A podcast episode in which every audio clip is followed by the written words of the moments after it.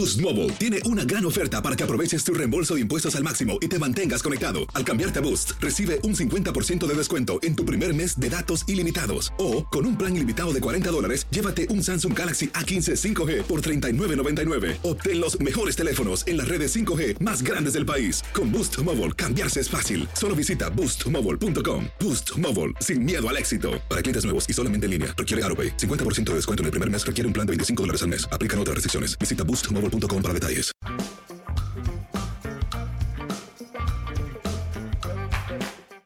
Bienvenidos, esto es amigos, podcast de Tu DN con Henry, José Bicentenario y su servidor. Una semana muy, muy intensa de deportes. Enrique, ¿cómo estás? Muy bien, Toño, Pepe, los saludo con muchísimo gusto.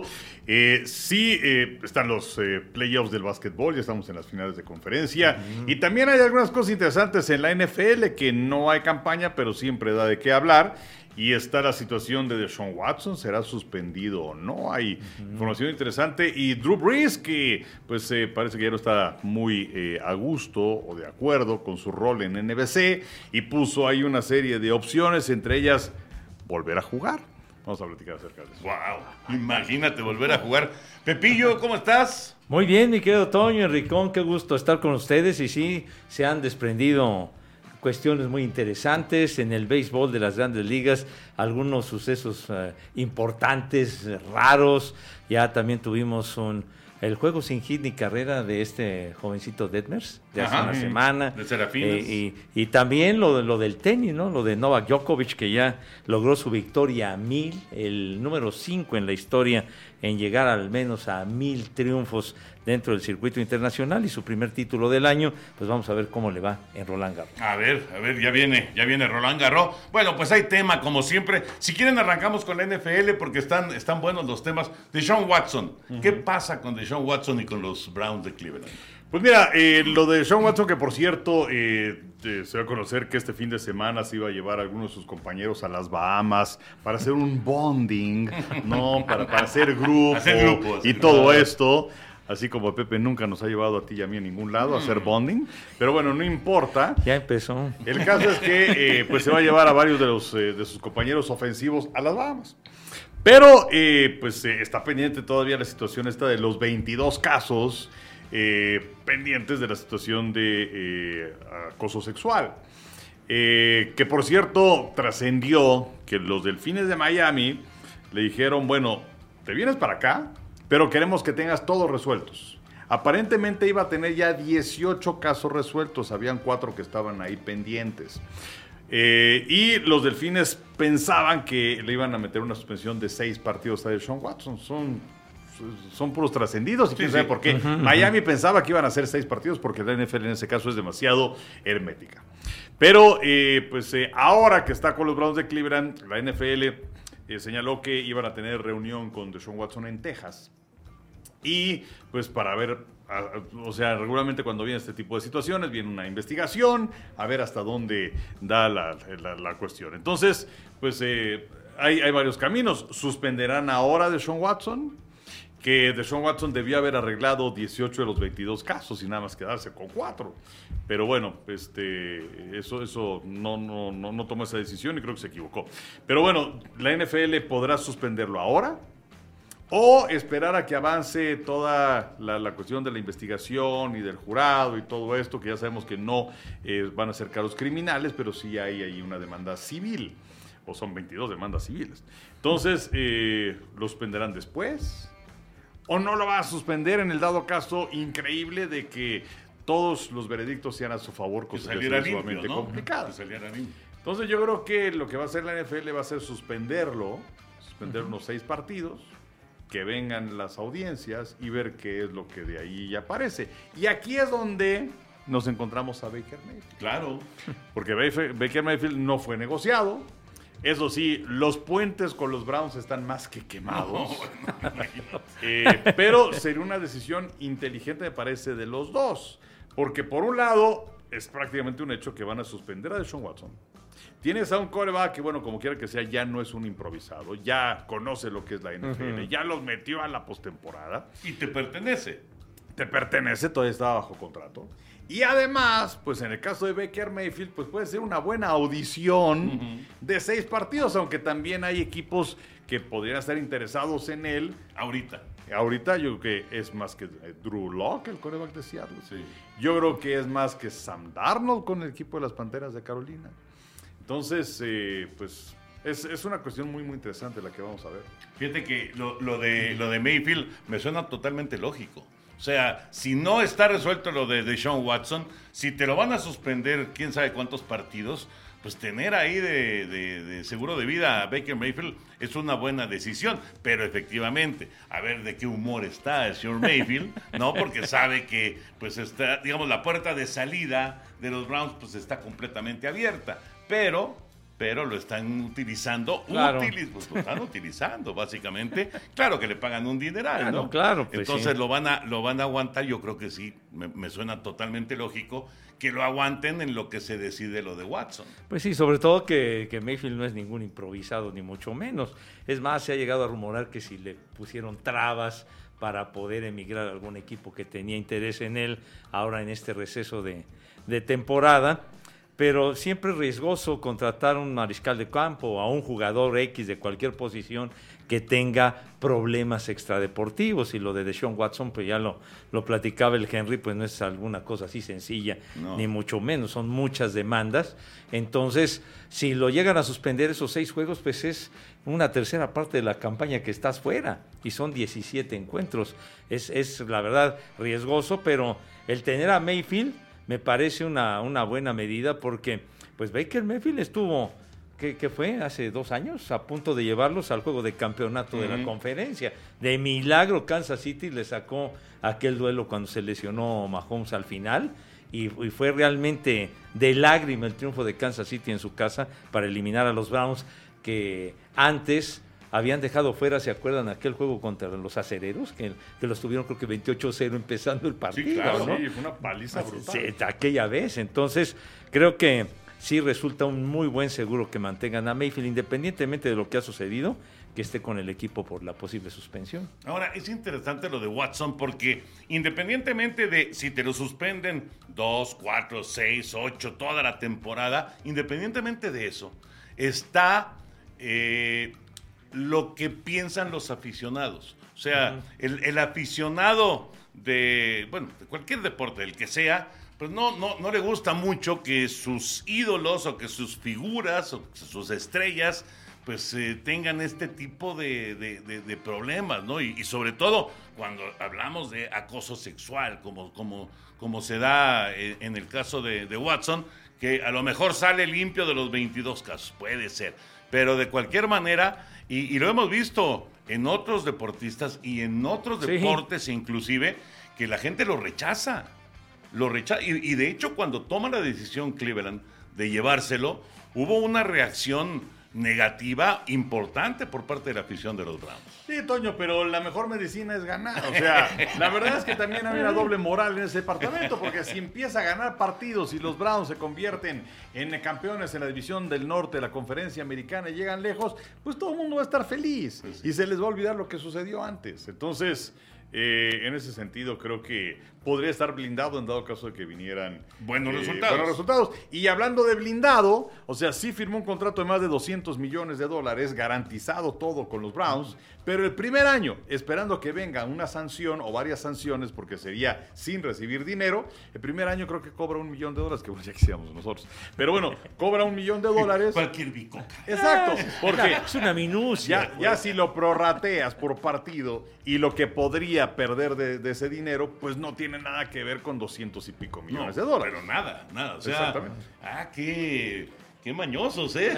No, bueno, pues sí le conocen al negocio. Ustedes sigan hablando, voy a cargar mi celular. Muy bien, muy bien, Henry. Pues está, está, la verdad el tema, el tema es eh, muy, muy interesante y sinceramente digo, de, de todas las cosas que van a venir en avalancha cuando arranque la temporada de la NFL, esto de seguir a los Browns y de ver qué pasó con Deshaun Watson o si Baker Mayfield va a ser el titular, va, va a ser bien, bien atractivo, ¿eh? O sea, Sí. independientemente de cómo terminen las cosas con los Browns, ¿no? Y, y sobre todo lo de, de, de Watson, a ver cómo regresa después de su ausencia, después de ese receso que ha tenido de no haber jugado. Esa es otra, lleva un montón de tiempo sin jugar. Sí. Entonces, otra vez entrar en ritmo. Es- Eso como es bien. un factor, la verdad. ¿Tú crees que no? No. No, bueno, Ma- pero- Porque va- van a ser casi dos años, ¿eh? Sí, pero bueno, finalmente, ¿cuántos jugadores hemos visto que también se pierden una buena cantidad de tiempo? Eh, el mismo, eh, no sé, Dak Prescott, eh, cuando Sí. sufrió aquella lesión, eh, que se fracturó el- el- la pierna, o también lo que sucedió con, con Brady, o lo que sucedió con Marino cuando vinieron lesiones importantes, ¿no? Yo, yo creo que, porque además no es ningún veterano, o sea, no, No, tiene ni pero- siquiera 30 años. Pero de cualquier manera va a llamar la atención, pienso yo, a ver cómo regresa después de una ausencia Pero yo, prolongada. No, bueno, entonces no. Está bien. No, y, y Máxime, eh, sobre todo pendientes de los Browns, porque los Browns, la campaña anterior se esperaba mucho de ellos y quedaron a deber. Sí, quedaron a deber. Quedaron a deber, estuvieron por debajo de lo que se esperaba, de lo que habían logrado previamente, cuando, cuando estuvieron tan cerca de esa final de conferencia y, y sobre todo que fueron de chispazos, ¿no? De repente daban un juegazo y luego perdían de una manera lamentable. Entonces yo creo que los Browns van a tener reflectores muy, muy intensos en la próxima campaña. ¿Les gustó Bills en contra de Carneros el arranque de la temporada? Pues luce la verdad muy bueno. Juegazo, ¿no? Buffalo es eh, candidato para llegar al Super Bowl desde hace un par de temporadas en la conferencia americana y como es un- una costumbre, pues tienes al campeón jugando en el primer partido. Entonces yo creo que es un juegazo ese primer juego de la temporada.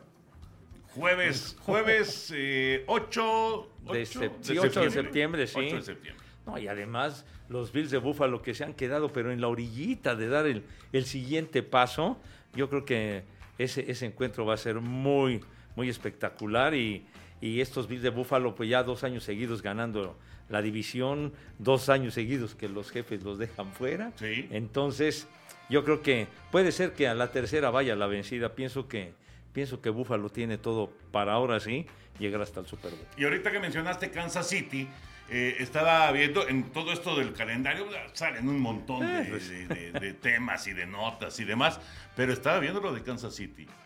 Es el primer equipo en la historia de la NFL que va a enfrentar sus primeros ocho partidos contra equipos de récord ganador el año anterior. Nunca había pasado en la historia.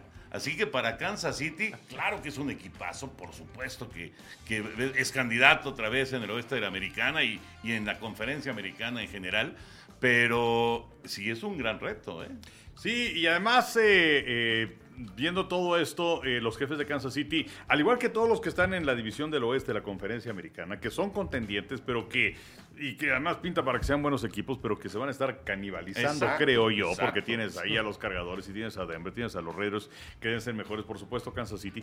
Pero además les toca ir en contra del oeste de la conferencia nacional, en donde tienes a Carneros, y donde tienes a San Francisco, donde tienes a Arizona, donde, bueno, Seattle no sé qué tanto vaya a dar, pero eh, esto creo que les va a quitar una buena cantidad de, de victorias entre todos ellos y entonces creo que se va a abrir la puerta para otros equipos de otras divisiones para que se metan como comodín que podrían tener una mejor marca que los del oeste de la americana, los del oeste de la nacional. Pero sí es interesante esto, el equipo que tiene, por cierto, el calendario más complicado son los carneros.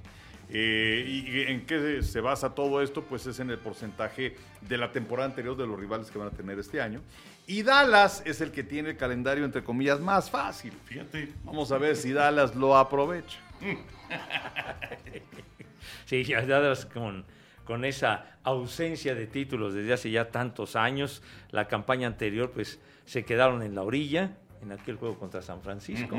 Así que pues vamos a ver, teniendo ese hándicap a favor, pues ojalá lo puedan aprovechar, pero sí lo de Kansas City va a ser muy complicado y máxime que yo sigo pensando que esa ausencia, esa salida de Tyrek Hill les va a afectar mucho porque a quien hayan llevado pues no se compara como la, la- categoría y la capacidad de Tyrek Hill. Sí, son decisiones que, pues la verdad, uno, uno este, ahora sí que de afuera, pues te, te sorprenden, ¿no? Y dices, bueno, ¿y como por qué lo hicieron? Digo, ya, luego te Eh, pones sí, a sí. analizar que si es su primer contrato y luego ya tienes que darle un dineral y entonces viene y, le- y te pega en el tope salarial, etcétera, etcétera, pero, híjole, deshacerse de Terry Hill no, no, no era cosa fácil. Y lo de Drew Brees, Henry, a ver, porque me dejaste, porque yo lo que leí de Drew Brees es que eh, fue una temporada y chao, ¿no? Una temporada de analista y pues, no- no quedó muy contento con lo que, este,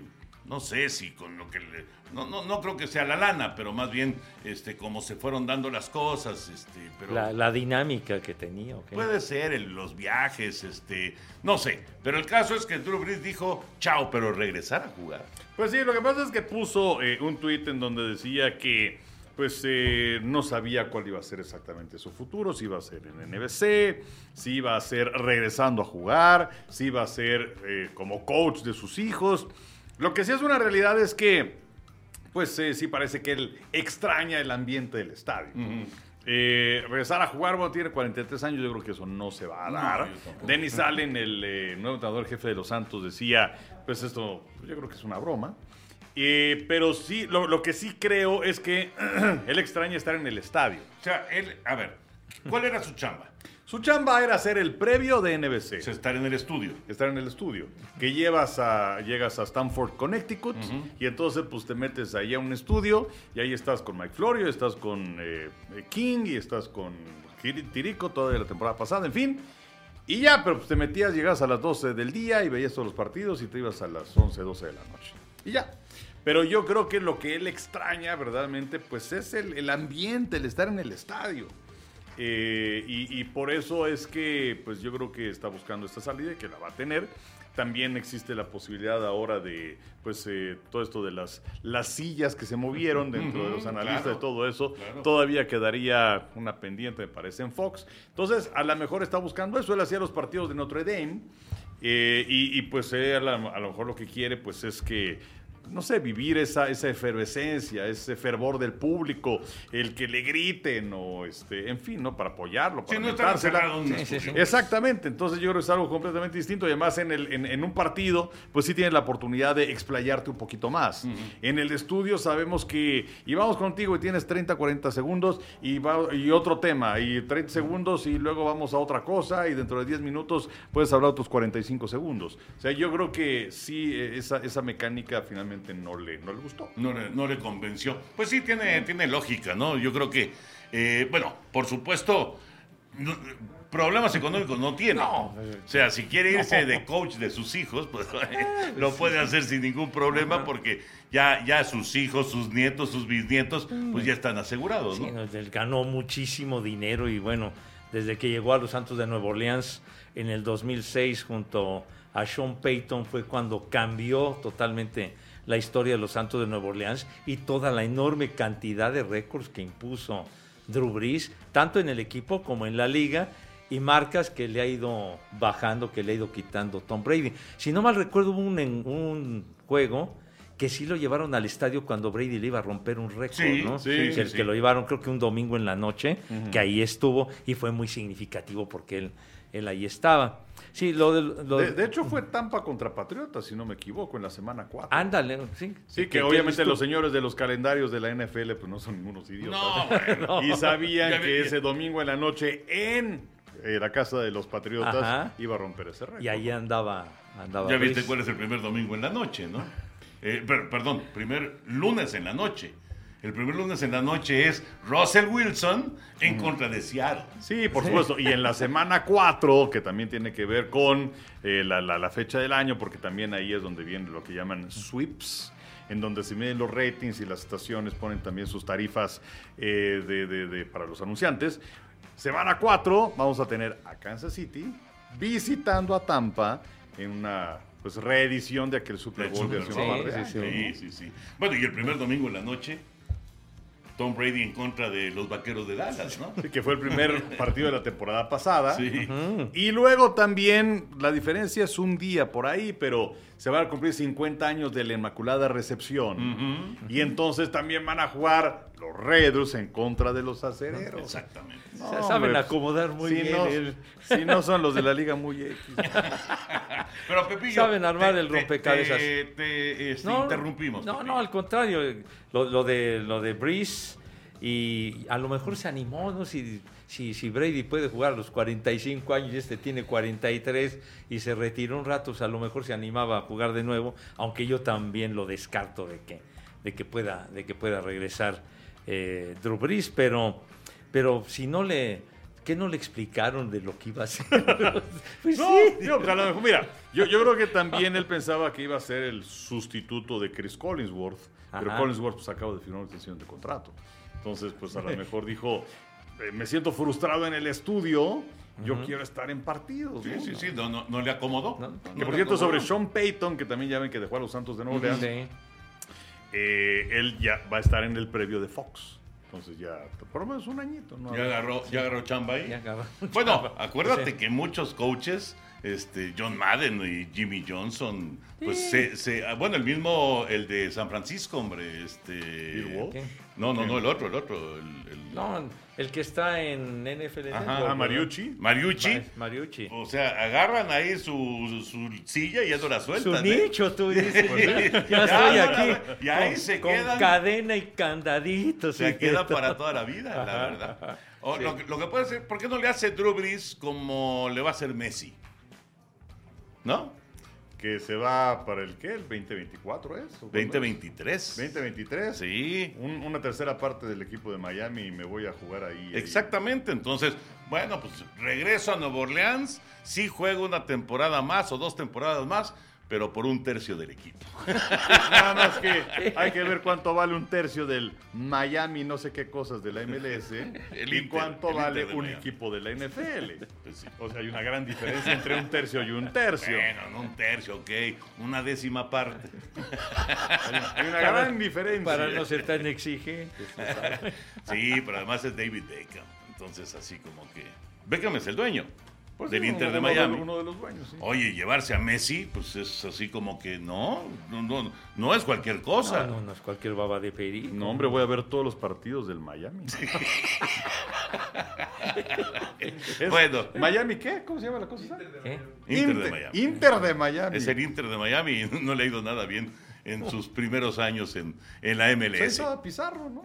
Estaba Pizarro, exactamente, y estaba... Se eh, perdió la oportunidad de jugar con Messi. Qué sí. bárbaro. Y estaba Diego Alonso como técnico, que ahora es el técnico de la selección de Uruguay. Ahí estaba de entrenador. Dejó Monterrey y se fue a, al ¿Y Inter qué? de Miami. Él no dirigió también al Pachuca. Al Diego Pachuca Alonso, también. ¿no? Sí, señor, efectivamente. Bueno, no sé por qué caímos en tema de fútbol, pero caímos en Caímos, caíste. Pero y nos arrastraste No, era en nada el más. lodo del fútbol. Era nada más. En el fango. Era nada más una opción que puede tener Drew Brees, ¿no? Pues sí, pero yo creo que ya lo hubiera ejercido hasta cierto punto. Que por cierto, este, so- sobre lo de lo de Brady, que Brady ya sabemos que firmó un contratazo, ¿no? Por 10 años, de 375 millones, para estar con Fox para cuando se retire. ¿Quién sabe qué haya comprado Fox? O sea, ¿se acuerdan ustedes de Joe Montana? Que Joe Montana estuvo en el estudio y no lo pusieron en los partidos. Sí. Y bueno, era malísimo. Sí, no le fue bien. Era No le fue bien. Entonces, Beto a saber, no todos son Tony Romo. Y bueno, claro, por supuesto. Digo, lo que, es- lo que se ha visto ya en medios, digamos, no sé si viste eh, el documental. No, no lo he visto, el de Man in the, Man in the Arena. In, the, in the Arena, exactamente. Yo, yo no lo he visto completo, pero ya vi una buena parte y la verdad es muy bueno. Es muy bueno. Sí, pero ahí está todo escrito. Sí, sí, y sí, estoy de acuerdo. Y producido. Sí, y- sí, sí, sí, o sí. sea, es eh, como este. Vi, vi el programa aquel de. Ah, pues de, de- de la Talk Rule. ¿no? Que salía él y salía Woodson. Ah, claro, Que además sí. pues eran brothers de toda la vida. Sí, sí, sí. Eh, Está muy bien hecho y todo esto. Eh, pero, pues no es lo mismo estar ya analizando un partido. Sí, sí, cuando vienen ya cosas este, inesperadas, ¿no? Tienes toda la razón. Que de hecho a Breeze, él estuvo en el partido de Cincinnati contra Raiders de la postemporada anterior y no le fue bien. ¿No? No, no le fue bien. Entonces, Sí. ¿A Drew Brees? Entonces, a lo mejor es por eso, más que por otra cosa, lo que se está moviendo ahora. ¿eh? Pues quién Sí, sabe, pues a lo mejor que- NBC le dice pues gracias. Pero no, quién no, sabe. no- no eras tan bueno como, como de coreback. Pues es que, es que sí, sí, no es lo mismo ya cuando, cuando van a- al, al micrófono y, y un caso también que fue sonado, pues el mismo John Neymar. Claro. Neymar, que se acuerdan El que Monday Night. El Monday Night y, y no duró nada. No duró nada. Y no le fue bien. No Y le fue han- bien. Y así se han dado más casos. Sí. Bueno, pues así las cosas. Eh, ¿Tenías que otro tema? sí. Ajá. Ah, Sonia Alarcón. Digo, estas son unas, para la gente que nos está escuchando, son unas gomitas que Toño amablemente nos da a Pepe y a mí, siempre que los vemos. aquí. Pero sí, Sonia Alarcón, en las transmisiones de béisbol y todo esto, siempre sacaba su, su dulcecito, Su dulce. ¿no? De, de clásico celofán. Sí, sí, sí. Y entonces lo abría y se oía, ¿no? Porque lo Y el productor, ¡eh! ¿Quién está haciendo ruido? ¡Carajos! ¿Cómo se está escuchando? ¿Quién está haciendo ruido? Y son- carajo, man. Estoy abriendo un dulcecito, mano. Pero bueno, fue un homenaje a Sonia Alarcón. Al querido Sonia Alarcón. bueno, decías Pepillo, de, ya pasando al béisbol, de acontecimientos inesperados Sí. en los últimos días en, en la pelota de las, de las grandes ligas. Y yo creo que lo que le pasó a los rojos de Cincinnati, pues es una eh, es un ejemplo perfecto de este arranque de campaña, ¿no? Lamentable arranque de campaña, en donde han sufrido muchísimo, son el peor equipo de las grandes ligas, y de repente eh, Hunter Green y luego el relevo, juego sin hit, y pierden el partido. No puede ser. Juego sin hit y pierden el partido. Seis veces en la historia de las grandes ligas en la era moderna ha pasado eso. Oye, pero qué, qué, qué cosa lo que, lo que sucedió con, con los rojos de Cincinnati. Este muchacho que dicen que puede llegar a ser una gran estrella, Hunter Green. Tiene 21 años, 20 Sí, y- 22 años. Y tira lumbre el condenado Es el que chamaco. tira más de 100 millas. ¿no? Exacto, tira durísimo. Luego entró un relevista, Art Warren, pero las bases por bolas que dio le aplicaron la grúa y luego entró la carrera y ahí perdieron el juego y, y no aceptaron imparables. Sin embargo, no se cataloga dentro del récord de juegos sin, Sin hit. Sí, Ajá. sí, sí, porque faltó una entrada. Exacto. Pero, pero qué interesante, Henry, porque, ¿sabes? O sea, dio dos bases por bolas Green. Sí. Lo saca. Sí. Viene el nuevo pitcher. Había, había un out en la octava. Ajá, había Viene- un auto en la octava. viene Warren. Vienen dos bases por bolas. Entra Warren en lugar de, de Green, que por cierto en otra época hubieran corrido al manager sacando un pitcher que está tirando sin hit. Pero bueno, lo saca y van 0-0 todavía. Y, y viene este muchacho Warren y da otra base por bolas. Se llena la casa. Se llena la casa y entonces va el, el siguiente ba- bateador, saca rola a Alejo López. Sí, Alejo López, el mexicano, es el que hace el fildeo e intenta el doble play, pero ya no les alcanza para sacar en primera base, porque además el que corría a primera base era el hijo de Charlie Hayes. el hijo de Charlie Hayes, efectivamente, que es rapidísimo y entonces ya no se pudo armar el doble play y así entró la carrera. Exacto, exacto. Y como decían, eh, como eh, estaban jugando en eh, Pittsburgh, entonces eh, ya no se tuvo que batear en la parte baja de la novena entrada y por eso La carrera entró en el la octava, por cierto. La octava, exacto. Sí, porque Green fueron siete entradas, un tercio sin recibir imparables. Exacto. Eh, y bueno, pues eh, ya no tuvo que ir a batear el equipo de los Piratas en la parte baja de la novena y por ello es que no se considera como partido hit. Pero pues sí es algo muy curioso que se dio. Lo de Shohei Otani también es de tomarse en, en- en cuenta. Este, eh, el Babe Ruth japonés, que además, pues junto con Babe Ruth ahora, son los únicos en la historia de grandes ligas con 100 home runs y 250 ponches. Nadie más lo ha hecho, solamente Shohei Otani y Babe Ruth. Qué bárbaro. No, y además Serafín está jugando muy bien, ¿eh? Sí. Sí, ahí están con Houston empatados en este momento en el primer lugar de su división. Uy, ¿qué tal Verlander? Ahorita que dijiste Houston, Verlander ya lleva cinco victorias. Qué regreso cuando parecía que a lo mejor ya venía el retiro. Y está tremendo Verlander. Bueno, el otro día coqueteó con el Singy Con el que hace poco más de una Le semana. faltaron cinco outs. Exactamente, o sea, está tirando de maravilla después de que se pasó todo, todo el 2021 convaleciente de la, de la cirugía Tommy John, que iba por su cuarto sin hit ni carrera, ¿no? Este, Sí, sí, para empatar a Sandy Koufax. A Sandy Koufax, efectivamente, pero son de estos sucesos que se han presentado. El caso de Pujols, que por ver. primera vez en 22 años trepó a la lomita. Eh, Yo, yo, yo en redes sociales encontré todo tipo de reacciones, pero hubo quien se molestó de la decisión de, ¿cómo se llama este muchacho? Mármol, ¿no? Sí. Mármol, el manager. ¿De Pablo? De, de- no. Es otro mármol. Ah, ese es otro Mármol. El, el nuevo manager de los Cardenales, de ponerlo eh, en el relevo, en un juego que estaba 16. Sí, una no, paliza, 15, ¿no? ¿no? 15 a 2. Llevaban Era, era una madre. Fueron 15 carreras. Hicieron 15 carreras los Sí, Cardenales. Iban 15-2. Sí, sí. Iban 15-2 Ajá. y fue cuando pusieron a Pujols en la novena entrada.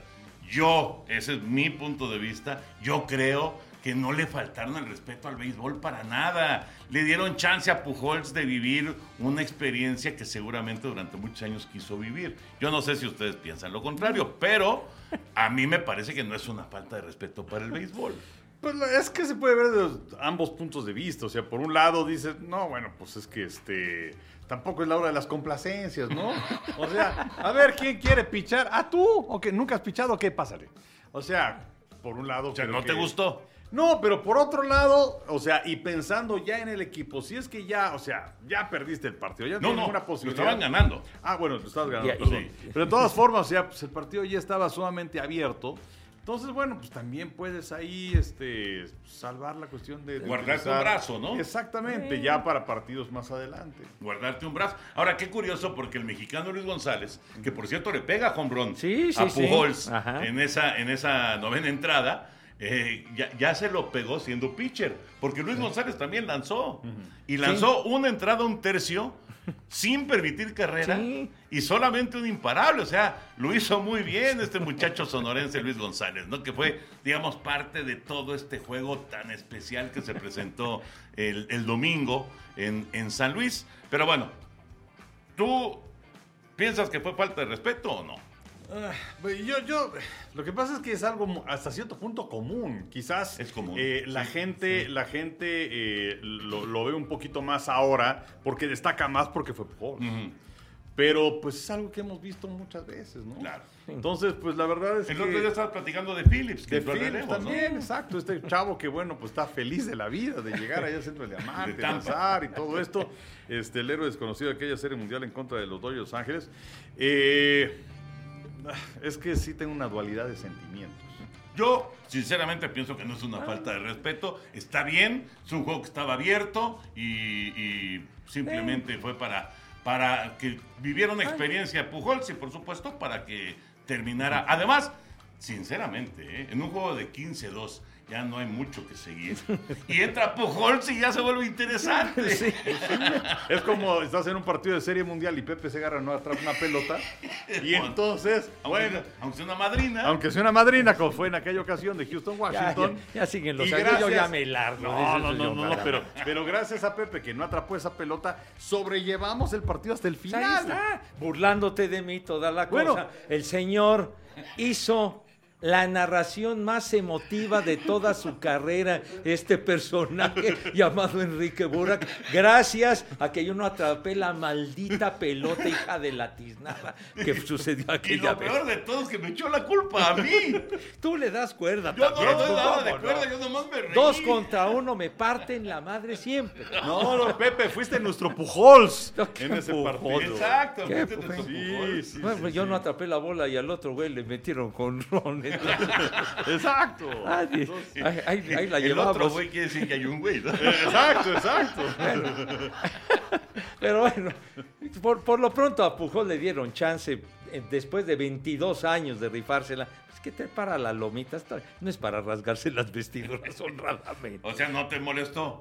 La verdad no, la verdad no. no. Digo, que realmente el juego estuviera en la línea, ¿verdad? Pero ya. No, al la línea final- no lo hubieran hecho. No, claro, no, Claro, nada, entonces, nunca. a lo mejor, órale, o a lo mejor sí le había demostrado en alguna ocasión, me hubiera gustado tirar, órale, ya. Y Máxime que regresa a los Cardenales después de estar tantos años fuera, ahora en calidad de designado, etcétera. Fueron circunstancias muy especiales el regreso de Pujols a los Cardenales. Pues sí.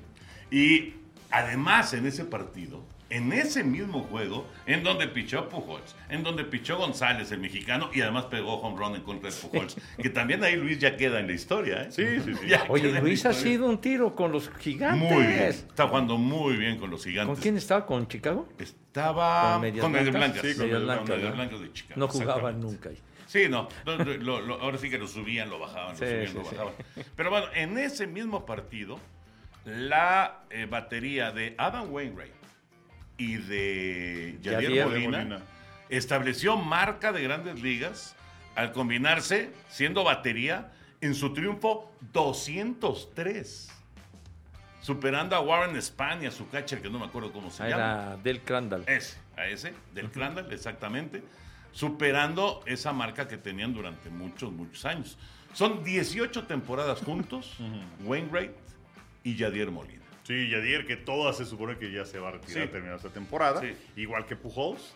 Y pues la verdad es que Wainwright también es un pitcher de época, ¿no? Entonces, es eh, eh, algo que pocas veces se ve porque no solamente necesitas tener esa batería consistente, ganadora y que se mantenga en el mismo equipo, porque ahora sabemos que en los deportes profesionales, pues cambiar de equipo es como cambiarse calzones. ¿no?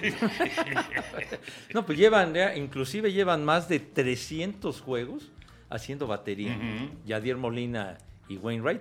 Wainwright tiene 40 años, eh, Yadier tiene 39. Y están eh, persiguiendo el récord. Me parece que es el tercer, la tercera cifra más, más alta en la historia. Y, y la número uno es de Mickey Lolich con Bill Freehan, de los Pero de la Liga Nacional los, es la los- número uno ya. de los Tigres de Detroit. Me, me parece que sí. O sea, digamos en general es la número 3. Pero los número uno, Lolich y, y Bill Freehan, de los Tigres Mickey de... Lolich. Nicky Lolich, el zurdo, de finales de los 60 y abarcaron como hasta el 75 más o menos. Sí. Ese, ese Mickey Lolich fue el que ganó tres juegos de Serie Mundial en el 68. En el ¿no? 68. Fue el que opacó a Mickey, a Denny McLean. Ajá. McLean en la temporada regular ganó 31 juegos y era el fenómeno y ganó el Sayón y todo ese rollo. 31 juegos. 31 el último juegos. ganador de 30 partidos Sí, de señor. la temporada. Efectivamente, y sin embargo, el héroe fue, fue Mickey Lolich, porque ah, pues, aquella serie tan significativa que obviamente se transmitió aquí en, en Televisa, en Telesistema Mexicano, inolvidable la, la narración de Sonia Alarcón. En plena. Antes, en plena eh, eh, fue an- olímpica. sí, o sea, fue la serie mundial se celebró en los días previos a los Juegos Olímpicos. Pero creo que sí se encimó, ¿no? Me parece que no se No, encimó. no se encimó. Me parece que no se encimó. O, o Sí, quizá porque la Serie Mundial empezaba antes. Sí, sí, empezaba antes. empezaba antes. Búscale ahí en tu cosas. Búsquelo usted si está mal, ¿no? Sí, Pues es que ya, ahí está. Desbloquéalo. Ahí está, Ahí está, ahí aquí. está. Entonces, eh, re- recuerdo el primer juego de esa serie mundial. que- Tinder. Que, que lo. este, que- que lo- No, no, no. No, no ¿Eres, eres participante del Tinder, Pepillo? ¿Del qué? No, ¿Del no, no. Tinder? ¿qué, qué es esa madre? Yo no sé, yo no sé ni qué es. Del, del, del kinder, del kinder. Pues no sé qué, qué rayos es eso, chiquitín. No, hijo, le- le- se notan cómo les gusta darme la madre. Tinder. ¿No sabes qué es el Tinder? El tipo, no sé, hombre, no sé qué fregados es esa madre. hombre. Pues sí. Es- creo que es la mejor que has hecho desde que empezó el podcast, Enrique. A ver, explícame qué Es, onda. es, es una aplicación Ajá, y luego. en la que te inscribes y haces citas. No. Pero pues la cita pues es nomás para, pues vamos a, pues, pasar, pues una costumbre, pues y ahí nos vemos. ¿no? No, no, yo no le hago esas madres. No, no, no en esas ondas. Esas, yo no comulgo con esas ondas, honradamente. Ay, Pepillo. Pero bueno, ya hasta me desviaron de lo que yo iba a platicar. No, cara, no, porque no, sacas. Estás hablando de Wainwright. ¿Para qué le presto el teléfono a este señor? Eh, con- lo, le- lo- lo brindo con toda mi confianza y todo. Ahí va. No hay secretos de nada en esta madre. Por Oye, Dios. pero no abre esta cosa tú. ¿Cómo que no abre? No, no puedo entrar a internet. A ver, a ver, a ver. A ver, le pongo a, Safari y no... No, no, no. Es, ah, es, que, es que necesito ponerle aquí al, al internet de por este. Quitarlo, lo de acá. Espera, espérame tantito, Toño. Espérame tantito. No, digo. tú no te me preocupes. consideres que soy tan tonto. Por favor, ya. Está ahí. Ah, perfecto. es que había que cambiar lo del Fi-Fi. Ah, ok. Esa era la cosa. Perdone, fui un verdadero idiota. No, Pepillo. Bueno, Nunca mente. bueno, to- total que bueno, aquella vez en el primer juego Bob Gibson frente a Denny McLean, imagínense Wow. nomás el velazo, y fue cuando Bob Gibson se dio el lujo de ponchar a 17 Tigres de Detroit e imponer el récord de ponches en Serie Mundial. Fue el primer juego de la Serie Mundial. El Sí. primero, fue el que abrió la Serie Mundial. Y la Serie Mundial se acabó el 10 de octubre. Ah, y, y- los y Olímpicos empezaron el 12. el del 12 de 12. octubre. Exactamente. Sí. Y fueron siete juegos. ¿eh? No, no, no. ¿Cómo, ¿Cómo retar la memoria de Pepillo? O sea, Imposible. Imposible. Sí, pero yo me acuerdo que Estás muy cañón, ¿eh? Fue Pero para otras cosas, Eduardo ¿no? Orbañanos, él fue el que se tuvo que regresar a México, ¿no? Sí, por- Sí, justo, Lalo, justo Lalo. por eso yo tenía la idea de que se habían encimado los Juegos Olímpicos de México con la Serie Mundial, porque platicaba Sony que lo recordabas hace rato, platicaba Sony que se quedó solo porque Lalo Orbañanos se había regresado a, a México. Pero seguramente Lalo regresó porque hubo programas previos y cosas de esas. Y Sony supongo, ¿no? no trabajó para Telesistema No. esa serie mundial. No. Ese- ese- eso- esos Juegos Olímpicos. Olímpicos. Él trabajó, creo que para la ABC, pero no sé si era Pues es internacional, que no sé qué cosa, pero no era para Telesistema. Todos los que, que estuvieron los narradores en aquella época, pues, Lalo Rañanos lo recuerdo en el atletismo, pues que la narración cuando, cuando el sargento Pedraza queda atrás de Golubnichi del, Sí. del soviético. Era, ¿no? era Lalo Orbañón. Lalo Orbañanos. Tío, por cierto, Raúl. Ujú. Fíjate, Exactamente. un gran narrador. Cuando, cuando llega a la, a la meta el sargento Pedraza, mentando Sí, mal, me ¿no? carga el carne, lleva la ching.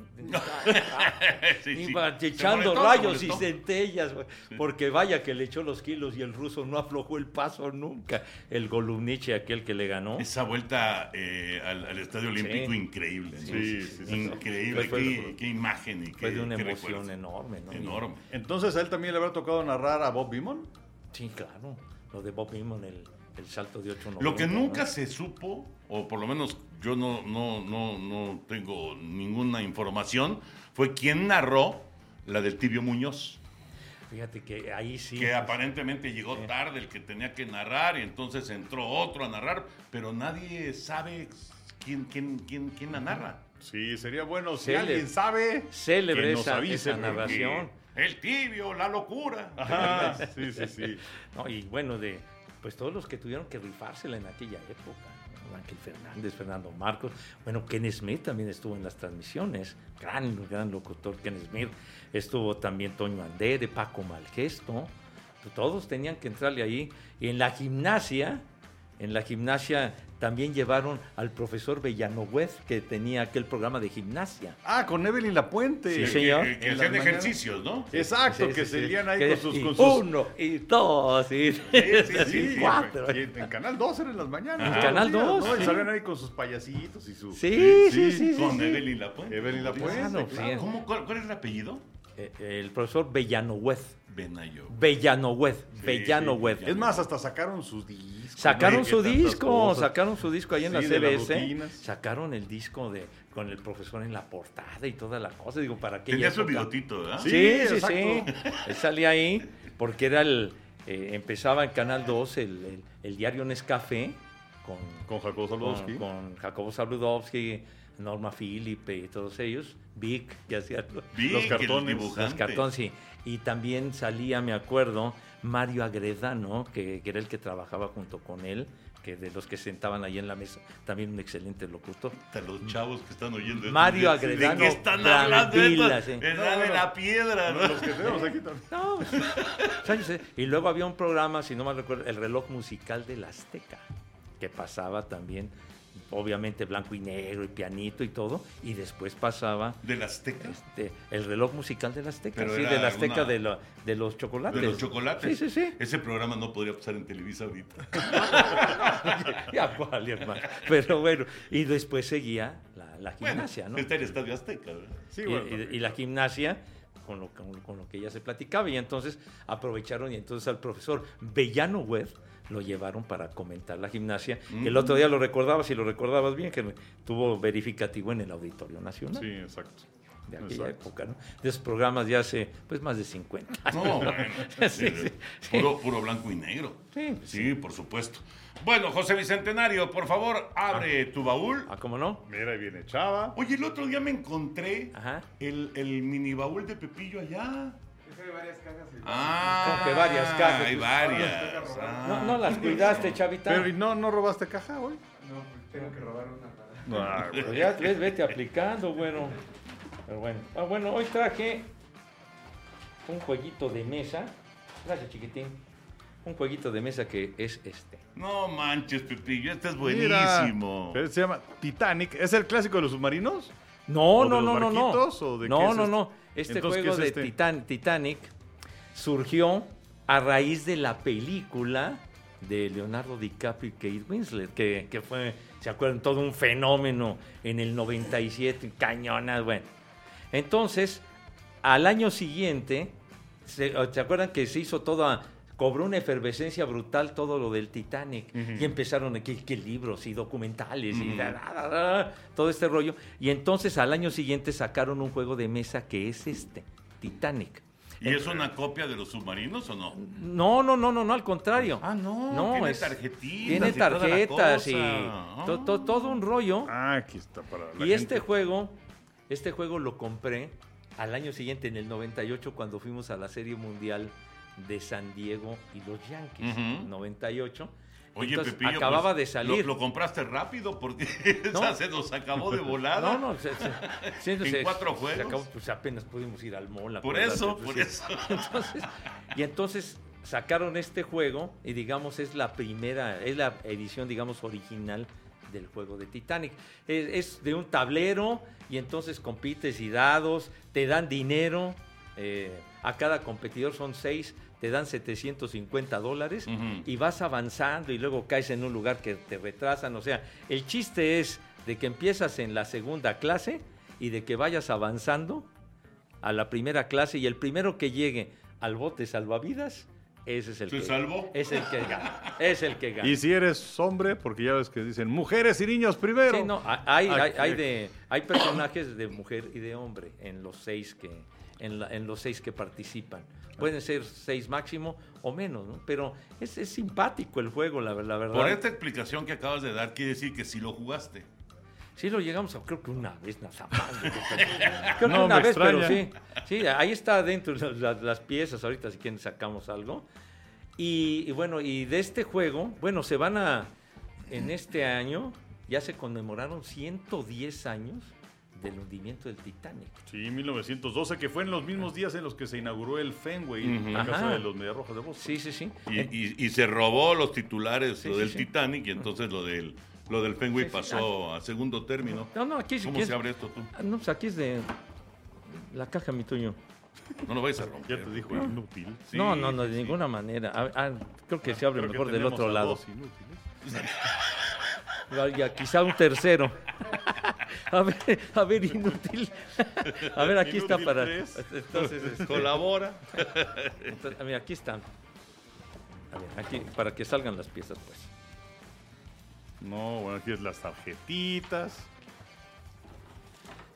Y, y este que ir en, la- en aquella bolsita que se salió, pues. Ahí también tiene otros, estos otros personajes. eh. En fin, es un. Tiene tarjetitas de todo, sus dados, etcétera. Está simpático, la verdad, el juego.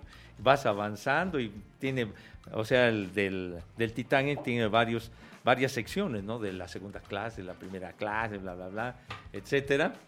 Y si el objetivo es el primero que llegue al bote salvavidas, Ya ya, la libró. ya Ya la fregó. libró. Ya la libró. Sí, señor. Oye, y, y- ah, mira, tiene su cárcel aquí. Sí, sí, sí. O sea que tiene un poquito estilo también Turista. de turista, ¿no? Tipo turi- y entonces vas también gastando y comprando según las cartas que te vayan tocando, ¿no? Y eh, al principio, te, te acuerdas cuando jugabas al Monopoly o al turista te tocaba cierta cantidad de dinero? Sí. Y, y ahí te ibas distribuyendo, a lo mejor te quedabas ya sin nada. Aquí arrancabas con 750 dólares y los ibas distribuyendo, ¿no? Pero eh, hace en el 2012, cuando se cumplió el, el centenario del hundimiento del Titanic, volvieron a editar este juego. Y entonces en la caja le pusieron, le pusieron una, ¿cómo le decían? Una cenefa, un, ah, que decía edición de colección, especial. edición especial que no sé qué. Pero esos juegos los hicieron, esos, esos los hicieron en China. Y estos, los primeros los hicieron en Estados Unidos. Ya. Oye, ¿no estaban los, los violinistas ahí? No? Pues sí, se los cargó el carajo, digo. Pues, sí, Por cierto. Pero ya por, por cierto. los- Ah, aquí, el aquí está el billuyo, mira. sí, ahí están los billetes y todo el rollo, sí. Porque dice la caja que hay chismes también entre los pasajeros. Sí, sí, y sí. no sé Y aparte, cada, cada, eh, cada competidor tiene su, su pasaporte y toda la cosa. No, no, está, está simpático el jueguito este, la verdad está simpático. Y aquí, y aquí están todas las, aquí vienen las instrucciones de todo el patín este, que tiene muchas, muchas cosas. Pero la verdad es divertido y aquí, aquí dice que cuando... Es divertido, lo jugué una No, vez. Pues sí, una o dos es veces, divertido hombre. sobre todo cuando se hunde el barco. Es un juego de mesa, señor. Entonces, y me recuerdo que, bueno, aquí dice cuando zarpó miércoles 10 de abril de 1912.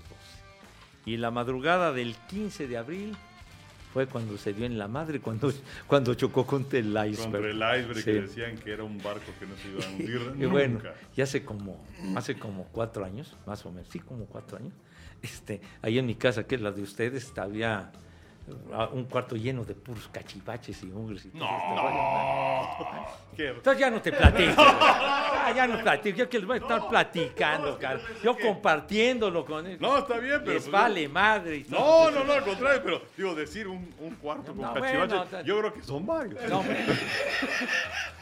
Todos los cachivaches, imagínense, llevo más de dos años, más de dos años religiosamente presentando alguna badrola cada ocho días. Pero bueno, y ya quita- quitamos quién sabe cuántas cosas, porque decía, me decía mi hijo, por favor, hay que quitar todas esas cosas porque se te va a caer la casa encima. Y, y sí es cierto, ¿no? Y sí es cierto, porque es una casa muy antigua igual que yo. Entonces, entonces sí, quitamos, bueno, salieron, bueno, de cosas. Pero ahora lo, lo menciono porque mi hijo de repente iba a tirar el juego este. ¡No me sí, sí, digas! sí, sí, sí. Estaba bien. No, esto ya se va también para la Esto con, ya, adiós. con los de la basura que, que nos hicieron el favor de ayudarnos bien cañón. Entonces, este, no, pues este también, dije, no, ¿cómo no? güey? ¿Cómo, cómo vas a tirar este juego? Está impecable y todo. Si a ti no te gusta, pues es otra cosa. Pero no, ¿cómo lo vamos a tirar? Y ya lo rescaté y pues mira, todavía sobreviví. Híjole, Pepillo, me estoy imaginando la discusión con Pepe, con su, con su hijo, para ver qué tiraban y qué De se milagro no me tiró a mí. Vete con tus mugres a la... Porque sí, Pe- Pepe nos, nos contó ese, ese momento. Y, y sí, bueno, sí llegó a ser peligroso, ¿no? Por la cuestión del tanque, inclusive de- del agua y todo Sí, eso, sí, sí, del- del Y del peso de las cosas que había en el techo de la casa. Sí, era, era un peso muy, muy fuerte. Pero Pepe no se quería deshacer de, de No, pues, bueno, Entonces, literalmente fue una intervención la que hicieron en la casa. Bueno, yo, yo cuando, cuando quitaron ese tinaco, yo no lo podía creer. No, no lo po- Lupillo. tuvieron que partirlo en dos porque pesaba un demonial ese tinaco, de, de esos tinacos de asbesto de antes, pero enorme, ¿no? Entonces, pesaba una cosa brutal. Y entonces los muchachos que los fueron a ayudar, maravillosos, tremendos trabajadores, nos dicen, vamos a tener que partir porque pues, esta madre, ¿cómo la vamos a cargar? Entonces, pues, la, la- la cortaron y todo, y luego con unas, con mecates y todo, lo hicieron requete bien, y luego bajarlo para el otro lado donde está el patio de Al- ala oeste. Sí, sí, sí. Entonces, no, fue, fue, fue una sesión que para qué les cuento. No, no, no. Empezamos como a las 8 de la mañana y terminamos cerca de las 12 de la noche sin parar. Sin parar. ¿Y como cuánto en, en peso, cuánto se habrá llevado? Pues yo, yo calculo que se quitó alrededor de una tonelada y media. ¡No manches! Sí, señor. ¿Cómo crees? Hasta la, hasta la antena parabólica se fue al carajo. No, eso estuvo bien. No, pero para que pero- la querías. no, pues, sí, pero pesaba un resto. No, sí, eso sí. Y entonces había que también rajarla y esto. Una labor brutal, una labor brutal. y media. Sí, sí, de veras había mucho. Pues el tinaco ese pesaba un demonial. Los ladrillos en los cuales estaba montado, realmente que fue una obra artesanal como. Cada ladrillo pesa. Los ladrillos de ahora son una mierda. De veras. Esos ladrillos eran ladrillos. Eran de a de veras. Lá-. Lástima, hubiera yo guardado un ladrillo para traer. No, no, pesaba, Y güey. así empieza entonces la conexión. No, pues, De 8 de la mañana a 12 de la A noche. 12 de la noche, Y además, no probó bocado. Porque estaba trabajando. no, estaba... no, hasta la noche, sí. Sí, no, no, no, sí, Es que Pepillo es un faquir. sí. Pepillo es un faquir. Es increíble, Pepillo. Pues sí, hijo el otro día estuvimos en, eh, en- ¿Qué fue? ¿El Grand Slam? No. No, fue el partido de. ¿Cuál, de Monclova? El de Monclova. Ajá. El de Monclova en contra de Tijuana. Y terminamos por ahí de las 11 de la noche, más o menos. Pasaditas, pasaditas. Pasaditas las 11 de la noche. Y Pepillo ni comió, obviamente no había cenado. Ah, claro, fue a dar una plática. Pepillo se vino de allá para acá. Exactamente. Entonces, su última, su última este, sentada a comer había sido por ahí de las 10 de la mañana. Es un faquir.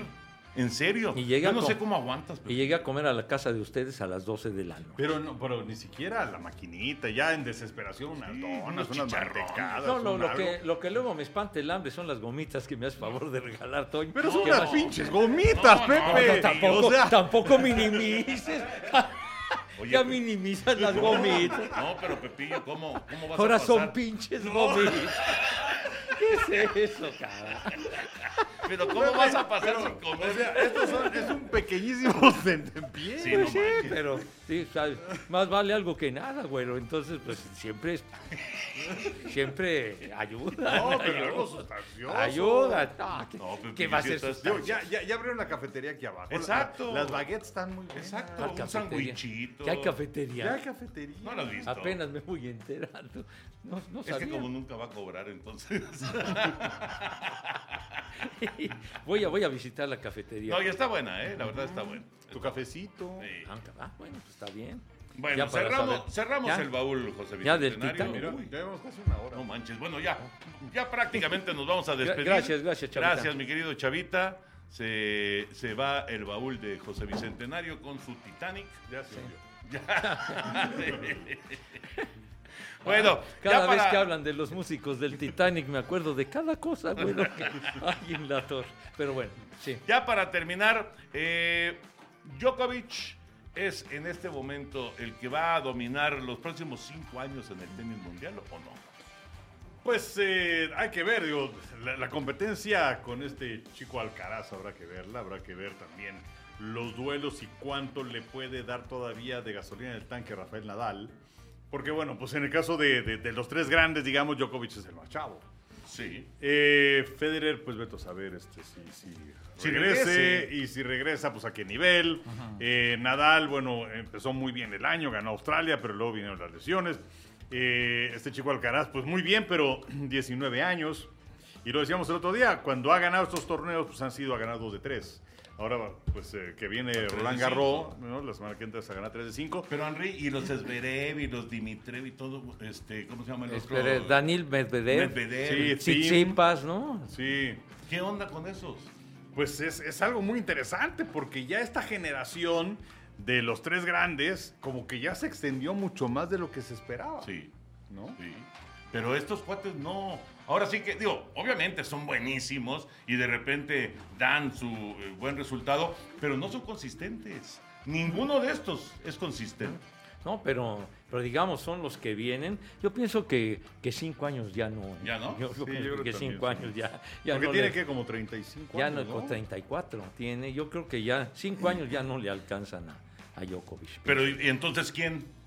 Pues, ¿Va a entrar Zverev ahí? alguno ¿O va a de entrar estos. El, el ruso, este Medvedev? Medvedev que- ¿O de es- plano Alcaraz se va a brincar a todos? Pues este muchacho, la verdad, pinta para brincarse a todos. ¿Sí? este ¿Tú crees muchacho. que se va a brincar a todos? Sí. Ahora va a ser muy interesante lo que suceda con él en el Roland Garros, porque, porque no, no participó en el, en el abierto este de Roma, precisamente para, para descansar y prepararse para, para el abierto de Francia. Va a ser muy interesante ver cómo se desempeña en cancha de arcilla. Sí, Este va, a estar, jovenazo. va a estar bueno este Va a torneo, estar sin bueno, duda. sí. Oye, Henry, y ya, ahora sí, ya para despedirnos, lo del básquet, Sí, muy interesante, que por cierto hay mucha gente que nos ha preguntado, las eh, finales las vamos a tener a través de Canal 9 a partir del 2 de junio. Y eh, pues eh, en el este, Boston contra Miami, que se enfrentaron, es, es la segunda vez en los últimos tres años que se enfrentan para ganar el título del este. Boston regresa a la serie de campeonato por cuarta vez en los últimos seis años. Pero la última vez que estuvo en una final fue en 2010. Entonces, bueno, ya, ya le ronca. Eh, eliminaron, bueno, barrieron a los Nets y luego ganaron también el séptimo partido de manera contundente a los Bucks de Milwaukee. Creo que les hizo falta Chris Middleton, que es el cerrador de ese equipo. Entonces anda muy bien Boston y del otro lado a Miami, que pues tienes a Jimmy Butler, tienes a Bama de Bayo, tienes a Tyler Hero, que fue el sexto mejor hombre de la campaña. Es una serie buena esta. Y del oeste, pues tienes a Dallas, que, fíjate, Dallas fue campeón en 2011 con Dirk Nowitzki. Desde entonces a la fecha, las veces que había calificado, siempre los habían eliminado en la primera ronda. Y ahora, en esta postemporada, pues hace un trabajo sensacional porque despacha a Utah y luego despacha a Phoenix, el mejor equipo El en la mejor. campaña regular con 64 victorias. que, que, pues Phoenix gana los dos primeros partidos y se estaban burlando de Luca Doncic, esos. Y bueno, regresaron de manera espectacular. Doncic, ¿qué clase de juego? Tiene 23 años el esloveno. Y es una auténtica maravilla sobre, sobre Phoenix para el año próximo. A ver cómo, pues cómo les va. Es un equipo caro. Chris Paul tiene 37 años, tuvo una campaña regular sensacional. El problema es que ya se le empezaron a notar en estos playoffs los 37 años. Y, y también hay un dato curioso, porque es la segunda vez que se enfrentan ellos en postemporada. La primera fue en 2007. Y fue la primera vez en una serie de postemporada de, de ganar 4 de 7 que el sembrado número 8, en este caso era Golden State, le pega al número 1 que eran los Mavericks de Dallas. Entonces son, son dos series que lucen muy interesantes. ¿Y tus favoritos para llegar a, a la final? Yo creo que Boston y Golden State. ¿No? No, Va a estar buenísima esa serie. Bueno, viaje largo, largo, largo. De costa a De costa. costa a costa. Oye, y a, y a los eh, a- al equipo de, de Stephen Curry, ¿sí le ves patas para gallo para ganar el campeonato? Eh, pues habrá que, ¿sabes qué? La verdad es que, o sea, este núcleo. Porque sí tuvieron su bajón, ¿eh? Sí, muy fuerte, es- pero es- por las lesiones. ¿no? Sí, Sí, los dos últimos años que no calificaron, pero pues, ujú. en el caso de Clay Thompson se perdió dos años y medio. Sí, sí, Primero sí. se lastima la que rodilla, y luego jugando básquetbol Splash, es en donde Aquiles. Sí, los Splash Brothers, ¿no? Este, pero ahora ya está, ya está de regreso y están sanos. Ese núcleo de eh, Steph Curry, de Clay Thompson y de Draymond Green, que es el que hace el trabajo sucio, que es buenísimo. Y además hay gente que está ahí, como Kevin Looney, como Wiggins, que son jugadores que, bueno, también fueron parte de la quinteta titular y que son muy buenos. Entonces, eh, vamos a ver. Yo, yo creo que puede ser Golden State contra Boston. Y pues, eh, a ver si Boston es campeón. Bueno, pues ya nos vamos. Sí, mi querido Chavita. Chavita nos pone una presión horrible y nos enseña el- el- el- a cada rato enseña su cronómetro. O nos está presumiendo su celular o ya quiere irse. Yo creo que, las dos yo creo que cosas. las dos cosas. sí. Ya, ya trae filo, ya. A ver, Henry y Pepillo, cuando hablamos, ahorita que decíamos de Wainwright y de hace rato ya, y de Yadier Molina, esa, esa, ese combo, esa combinación, Henry y Pepillo, una combinación de años que recuerden de cualquier deporte que triunfaron, pero de manera espectacular. Y yo me acordé de una. que es Borja y Reynoso, No regresando al fútbol. Fue la primera que me vino a la mente. De hecho, fueron mis dos primeros ídolos de la niñez. Yo no sé, yo no sé. Sí, sí, sí. Entonces. eh, bueno, pero, pero fíjate que primero pensé que a lo mejor ibas a hablar acerca de béisbol. Ah, ok. ¿No? O sea, porque empiezas también. a hablar, a tirar rollo y aquí en la cabeza se empiezan a pintar imágenes. Sí, sí, sí, sí. Entonces, la primera imagen que me vino a la cabeza fue Valenzuela y Mike Socha. Ah, bueno. claro. Si era, si era béisbol. Y ya después cuando dijiste de cualquier deporte, pues ya aparecieron Borja y Reynoso. Sí, sí. Pero Valenzuela y Sousa fue una gran pareja. Gran batería. no, no, gran imagínate. batería. Pues es como, por ejemplo, la, la, la batería que hizo el huevo romo con Gregorio Luque, por ejemplo. Uy, Pepillo, te fuiste a los 60 Pues con los Tigres. Pues sí, pero, pero fue una, fue una batería muy, muy particular aquella. Sí. Sí, la, la- la que hubo en aquella época. O también la que, la que hubo con, con los Diablos, ¿no? Con, con Aurelio López y Calimán Robles. Sí, o, o el mismo zurdo, ¿no? El zurdo Ortiz. Zurdo Ortiz. Sí, sí, sí. O sea, esos son. No, no, bueno, bueno. Bueno, pues ahorita me, me acordé de eso porque decías de, de, de beisboleros. No, yo no, No, dije de beisboleros. él no dijo de béisbol. Oh, bueno, parecía que iba Pero, y- y, en general, Ay, híjole, pues una, una combinación. Uy. Por ejemplo, o sea, ahorita, ahorita pensando en otro sí, sí. deporte, Neymar Maynard. Ah, pues sí. Sí, el la- 12 y el 13. Yo me acuerdo, Los cuando yo empecé, blancos, es más, probablemente el primer juego de fútbol americano que yo vi fue eh, con, con Neymar tirándole pasas a Maynard y los dos con zapatos blancos. Sí, bueno, el que puso la moda de los zapatos blancos fue Maynard. Ajá. Maynard y, y este, y luego lo siguió eh, John Neymar. Pero, por ejemplo, de eso, me acuerdo cuando empiezan la- de esas transmisiones de, de fútbol americano, la combinación de Don Meredith con, con Lance Renson. Ah, bueno, también. también. Es, es que era clásico, ¿no? Los pases a, a Lance Renzel de Don Meredith, que era el, el, el, eh, coreback estelar de los vaqueros de Dallas de ese tiempo. Sí. Sí, bueno, ahora, ahora que dices de, de, de combina- de combinaciones futboleras, pues bueno, lo, lo- lo que hacían en la, en la selección de Brasil, Garrincha y Pelé. Ah, ejemplo. también, claro. Entonces, Esa es una gran sí, pareja. sí, sí. Gran Ay, pareja. Garrincha ponía los servicios para que Pelé metiera el gol, ¿verdad? Sí. Entonces así era. Bueno, pues ya nos vamos. Ya, chavita, ya nos vamos. Ya, Ya. nos vamos. ¡Ya, hombre! Henry, siempre un placer. Igualmente. José Bicentenario. gracias, gracias a todos y ya vendremos con más tiempo. Gracias por acompañarnos. Esto fue Amigos Podcast de Today.